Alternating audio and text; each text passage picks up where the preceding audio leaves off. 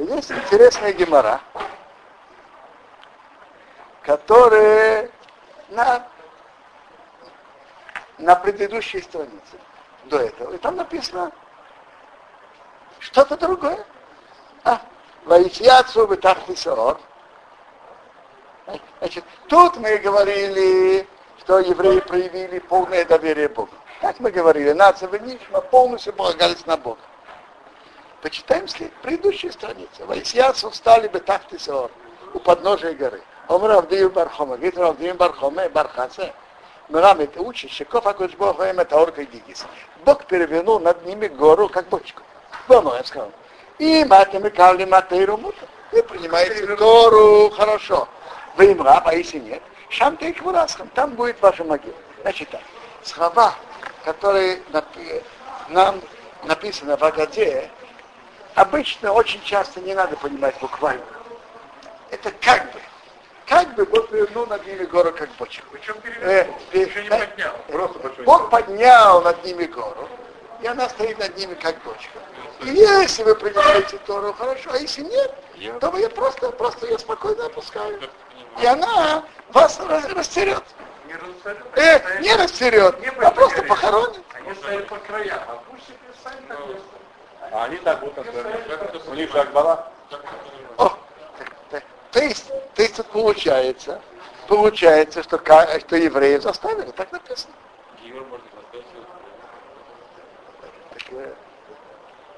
Ну да, главное Послушайте, мы, мы, я читаю тому, тут написано, что евреи заставили. Заставили. Э, Омар Раваха Барьянки. Говорит, Раваха Барьянки Микан, оттуда мы Райс. Это как бы получается, что э, это можно сказать процесс, а то, что евреи получили Тору насильно. Омар Рова говорит, Рова, а Полбеким все-таки, Одерки был Мехашвеш, они приняли в дни Ахашвеш, в дни Пурим, и за чудо Пурим они приняли Киму и Кибраюны. Киму подтвердили Маша Кибуква. Подтвердили то, что они раньше приняли.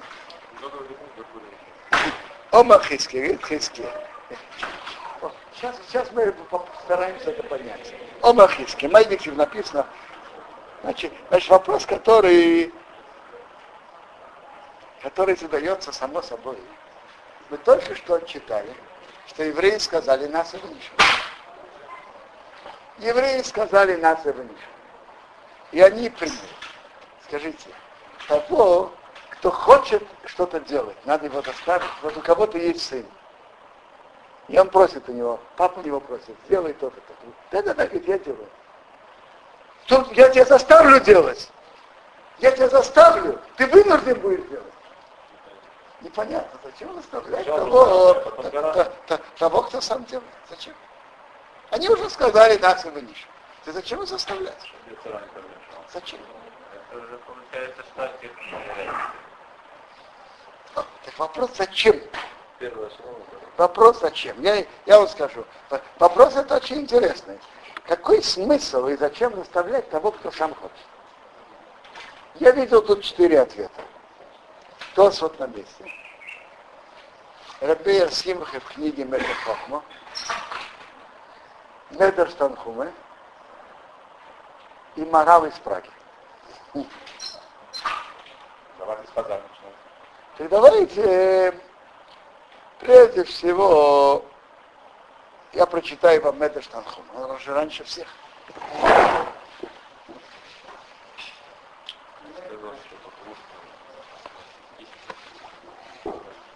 Медеш Танхуме главе Ноа говорит нам очень интересную вещь.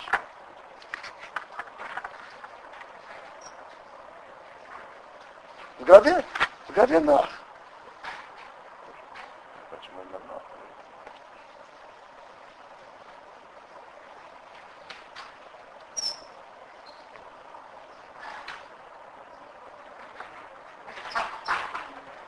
Значит так. Тут Медраш Танхума начинает насчет Торы.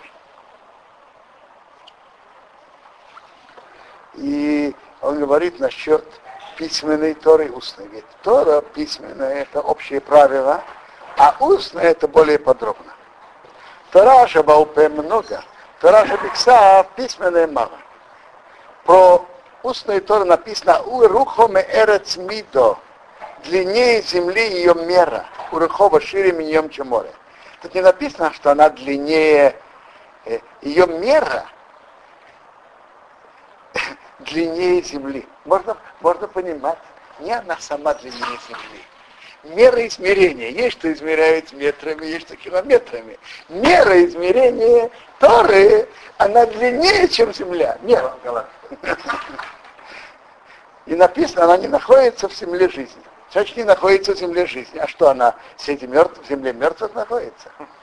Эва, ты не найдешь вкусную Тору, тот, кто ищет удовольствие этого мира, страсти, почет, величие в этом мире. Но тот, кто умертвляет себя на нее, отдает себя полностью на Тору. Здесь от Тор одом к Человек умирает в палатке Торы. Так путь Торы. Ты ешь хлеб с солью, воду в меру пьешь, на земле спишь, и, непри, и неприятности жизни, в, то, в Торе ты, ты, ты, ты трудишься, потому что Бог заключил союз с еврейским народом только из-за устной Торы. Тут написано не ради этих слов, аупи адворим, как говорится, аупи, по устам. Я карати в хабри заключил с тобой союз. Не написано романа двоим ради этих слов, и не бавур из-за ребиграл, раупи это устная Тора. Шии каше али умот, тяжело ее учить. Ешь бо царь, года очень трудно. Шимиху шура хоших, она похожа на темноту. Написано, народ, который идет в темноте, видит большой свет. И Талмуд. Шароир года видит большой свет. Кашборху меренем, Бог светит их глаза, биться в это, что можно, что нельзя, там и таор. Осень двое будущее, вы, кто его любит, будет светить, как Ашемеш Бегоросы, как солнце выходит в своем могуществе. Вы не, евреи не приняли Тору, пока Бог перевернул на них гору, как бочку. Так Равдим Бахом говорит, сказал Бог евреев, евреям, евреям, принимай Тору хорошо, а если нет, тут будет ваша могила. Если скажешь про письменную Тору, Бог перевернул на них гору, так они уже сказали, с момента сказали, принимаете ли вы Тору, все сказали, нас и вынишем. Потому что нету труда и нету так, э, боли такой. Э, нет неприятности, она маленькая, небольшая. Он сказал про устную Тору, есть подробности митцвот, и она о, тяжелая, как смерть. Тяжелая, как, э, как смерть. Потому что учить ее может тот, кто любит Бога всем сердцем, всей душой и всем имуществом. Люби Бога всем сердцем, Холвоха нашего Мейдеха. Отдать все для того, чтобы понять еще кусочек Тора. Отдать все, чтобы понять. Откуда что это любовь, это учить? Написано будет эти слова, это написано в Кришма, Вата, Тяхо, Бомхо, Нашхо, Медехо. Вы отворим эти слова, что я тебе велю сегодня, Алвавехо. Это, что это на сердце? Это дальше Ушинан Талавадехо. Обу, обучает своих сыновей, сыновей, своих учеников. Это учеба, которой нужно учить. Э, так есть две главы Шма. Есть первая глава Шма есть вторая. В первой главе Шма не написано, что Бог за это платит. Тут написано, люби Бога всем сердцем, всей душой и всем имуществом. Во второй главе написано, любите Бога всем сердцами и всеми душами. А всеми имуществами написано? Не написано. Всеми имуществами не написано. Почему? Мидраш Танхума говорит так. Первая глава, и первой главе не написана плата на, в этом мире. А во второй написано. Выносатым тарацхем, дам вовремя. Э, раз будешь, будешь, будешь собирать твое зерно и так далее. Это говорит, кто занимается мецвод, это об этом говорит вторая глава. И э, за мецвод Бог платит на этом свете. Которые без, без платы за изучение, не, не заниматься учебой. А и там написано, будете всеми сердцами и всеми душами, но не написано всем имуществом. Потому что кто любит богатство, удовольствие, не может по-настоящему учить устную Потому что трудно это учить, иногда надо не и позориться, переспрашивать. поэтому плата за нее в том мире.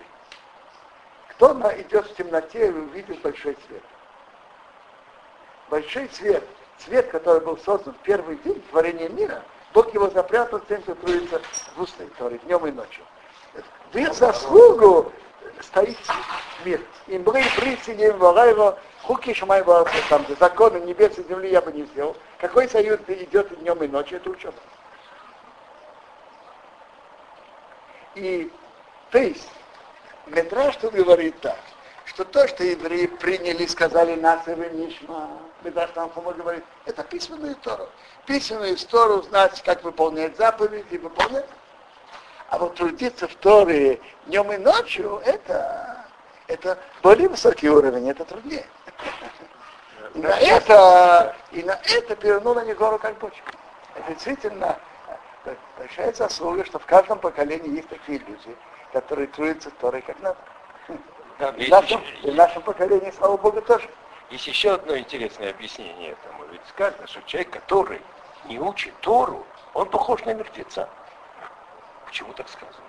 Потому что не учишь Тору, ты мертвец. Вот когда Всевышний вперед сказал, не будете учить, вы будете мертвецами. Мидраж говорит так, что заслуга тех, кто учит Тору и трудится в Торе, стоит мир. Да. Жизнь. Тора это жизнь. И, и Мидраж тут говорит, что будут вот во все поколения, которые не смогут, не будут мешать ни другие народы, ничего. Это, э, это действительно великое дело, что и тут в Эрцисрою есть люди, которые трудятся в Торе как надо, и углубляются в Торе. И, и тут есть тоже большие люди Торы. Дай Бог, чтобы росли больше таких. Это, это, это в начале Ноха. В начале Ноха, Медуштанхума. То есть получается, по Медуштанхуме, Медуштанхуме тут говорит, что Бог установил ещевод, который занимается днем и ночью, пока устанавливает каждый закон как есть, приводит доказательства. И, и Бог помогает так, чтобы не было у них ни плена, ни, не мешали, чтобы ни ними не властвовали, чтобы они сохранились.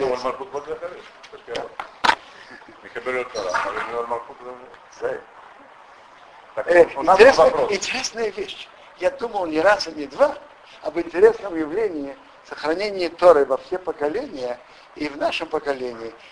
Если смотреть, во всех поколениях было трудно, потому что евреи ведь скитались. Мы знаем, что любое глубокое изучение, когда все это на месте и передается от одного к другому, это одно.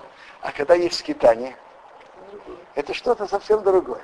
Теперь, во все годы Средневековья были скитания, и Тора перебрасывалась с Эрцисроил в Вавилон, потом от Вавилона тут было Италия, Испания, и Гер, Герма, э, Германия сжигалась, и были ищивы в Германии, и были изучения Торы в Испании.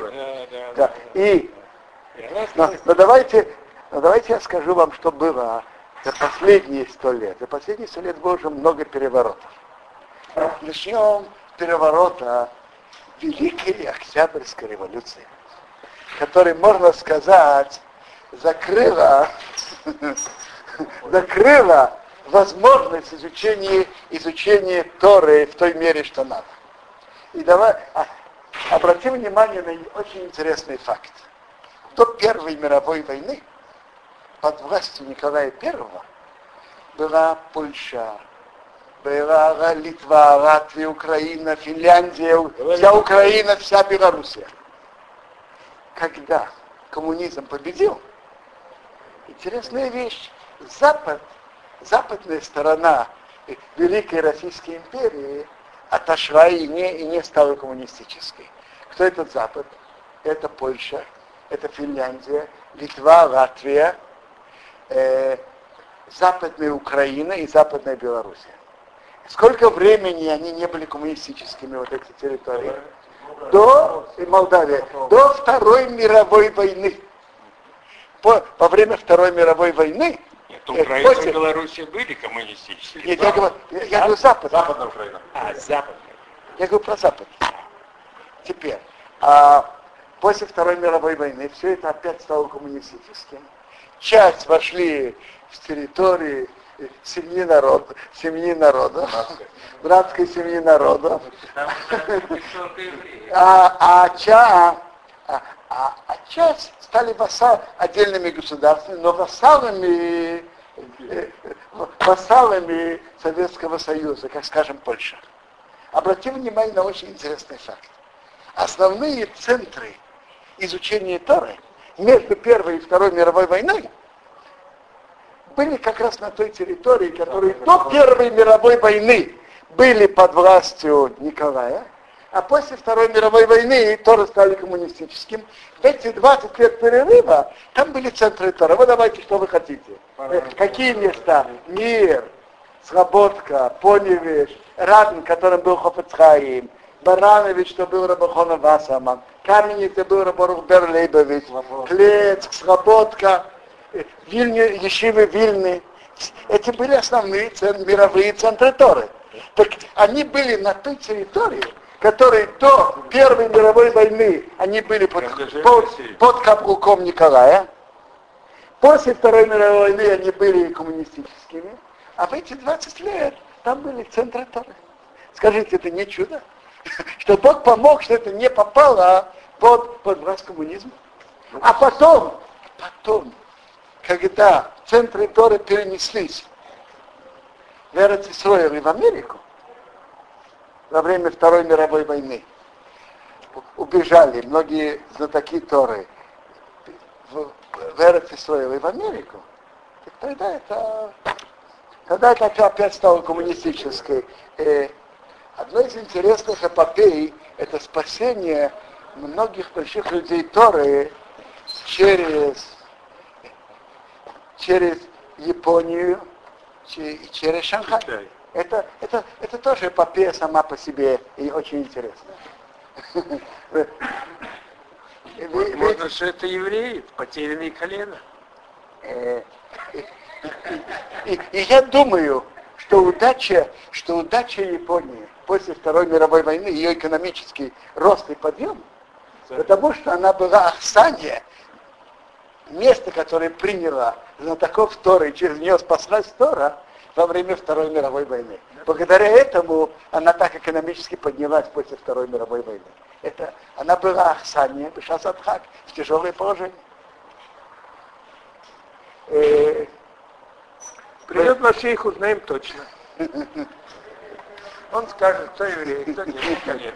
Э, история была такая, ведь э, что, что Сталин и коммунистическая партия насколько она любила учеников и щит, которые изучают Тору, я думаю, об этом долго не надо объяснять и распространяться. Мы знаем, это, это мы знаем. Мы были, я, я был свидетелем этого.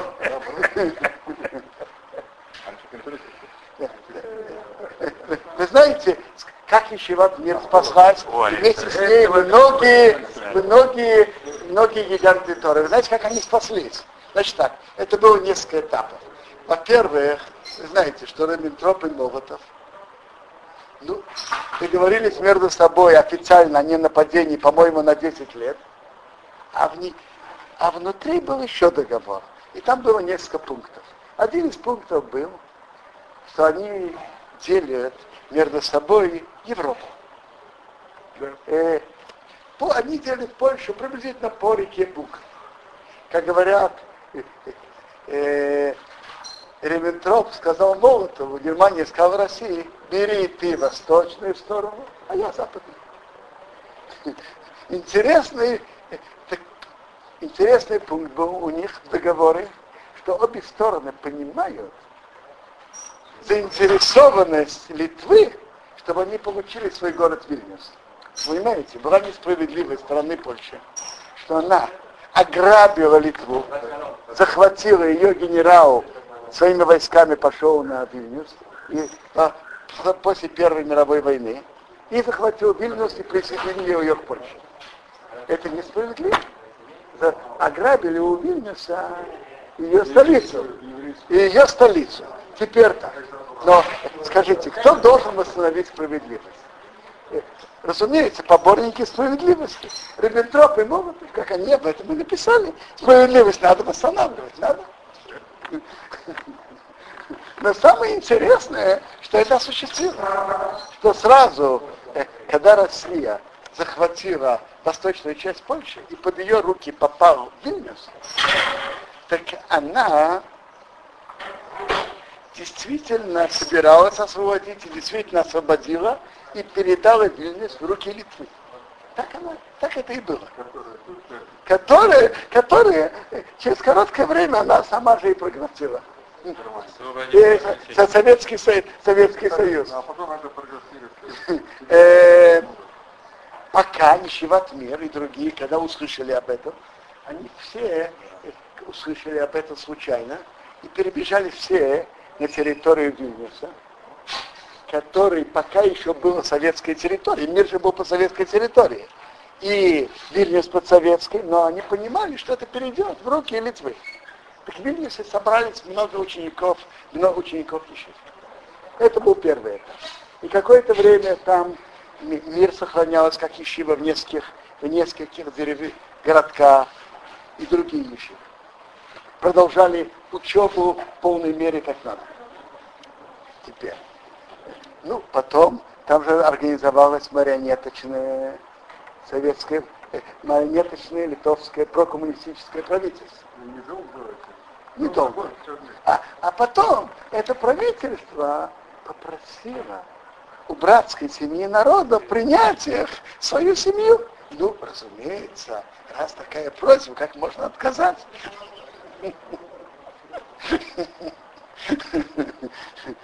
Теперь, в этой середине этого периода, по-моему, это было еще, когда было марионеточное коммунистическое правительство, кто-то из евреев попросил, хотели выехать оттуда, потому что остаться под советской властью невозможно остаться, продолжать учить.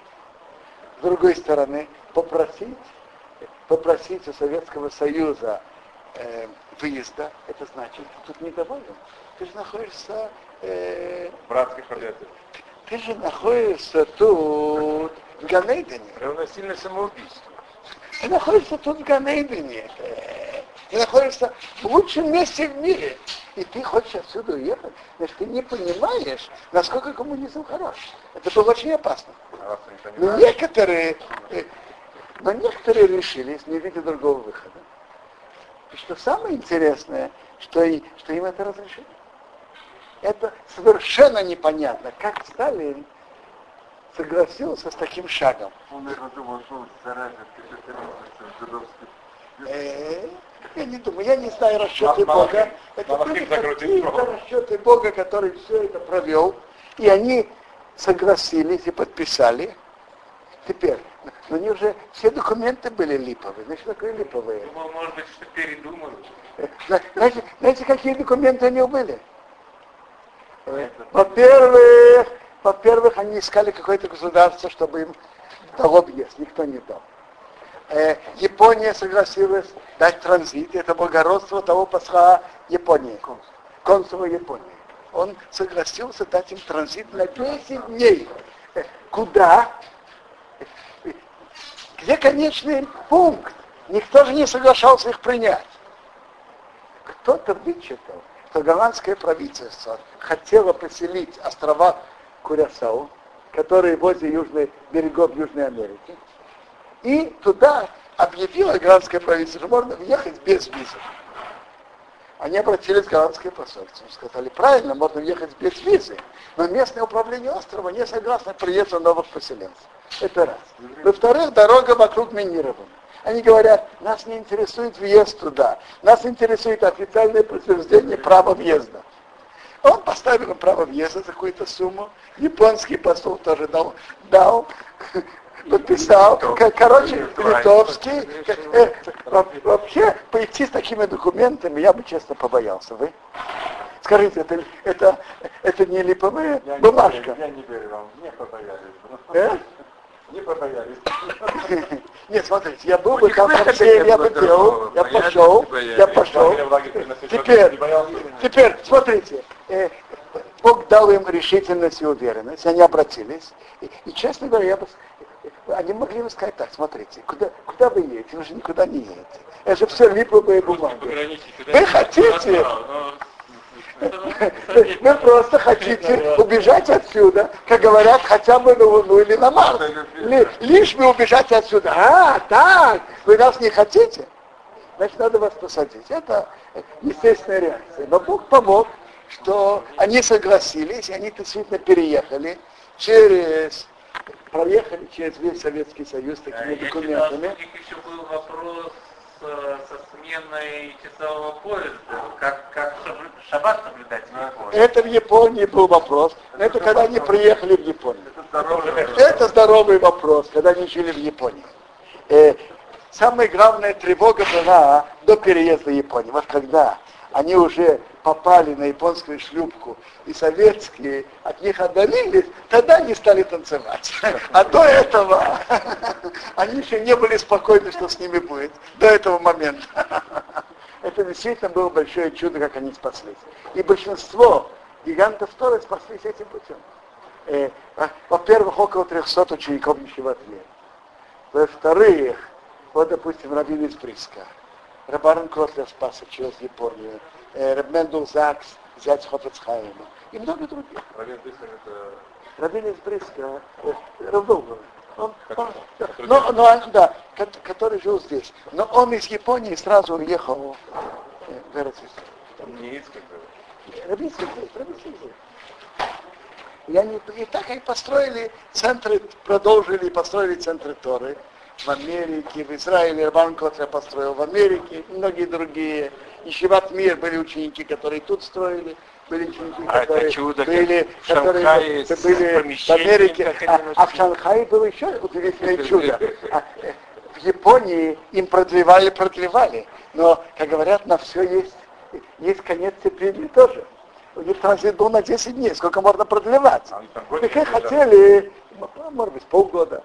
Таких, в конце концов, выкинули в Шанхай. Шанхай было такое место, которое принадлежало Японии, но вообще это был интернациональным городом под властью Японии.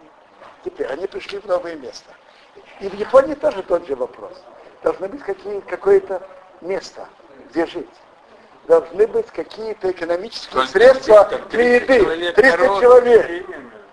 300, 300 человек, нужно что-то, какая-то база. В Японии были переселенцы из Польши и России, 30-40 богатых семей, которые взяли все это на свои плечи и ими заниматься.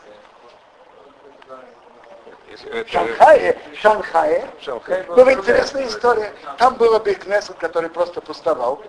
Какой-то богач 10-15 лет до этого построил, до этого, который пустовал. И, и он не только Беткис, он построил еще построил, общежитие я, на 300 человек. Он построил там кухню, и, кухню, и, все, и хорошую библиотеку. Нет, и пустовал. Еле-еле там когда-то нанимали 10 человек, чтобы молились. Когда пришла Ешива, им это дали, и там нашлось место для всех.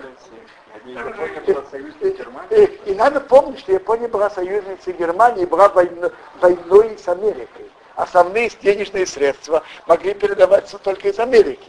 Там целая история, как передавали. Передавали письмами через нейтральные страны и передавали, вот ты, богатый человек, имеешь там, я не знаю, там 10 тысяч долларов в Шанхае, передай их, а твоему брату или другу передадут в Америке. Но это писали намеками. Но вы понимаете, как намеками получать деньги? Пусть Ваня как раба Да, да, вот мне было 10 тысяч долларов. Здесь кто-то намекнул. Вот тут видите, есть намек. Иногда кто-то кому-то дает 10 тысяч долларов. Давай. Можно по празднику так, э, э, так это были большие чудеса, но Бог этим помог. Это была единственная ешива, большая, которая во время войны функционировала но совершенно нормально. Сколько времени она планировала до, до, до, знаете, она функционировала в Шанхае до 47 -го года. Они не смогли сразу выехать.